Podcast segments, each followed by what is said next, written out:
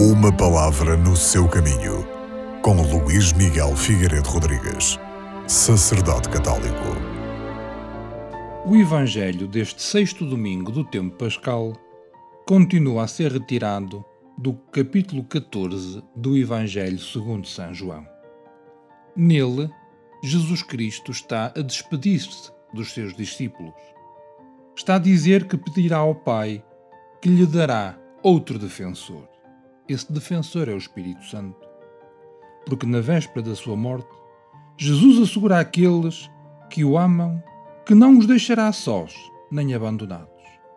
Durante o tempo da sua ausência sensível, até ao fim dos tempos, terão de facto a assistência do Espírito Santo, o Espírito de verdade, que prosseguirá a obra de intercessão, de defesa, de ajuda, desenvolvida por Jesus na sua vida terrena em favor dos seus discípulos.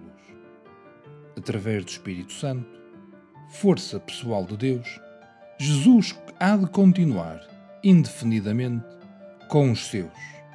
Através do Espírito Santo, os discípulos hão de continuar a ser iluminados e fortificados.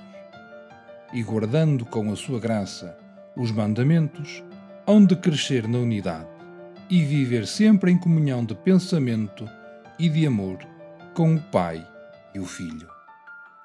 Jesus Cristo volta para Deus, mas graças ao Espírito Santo em Cristo participamos do amor da Santíssima Trindade.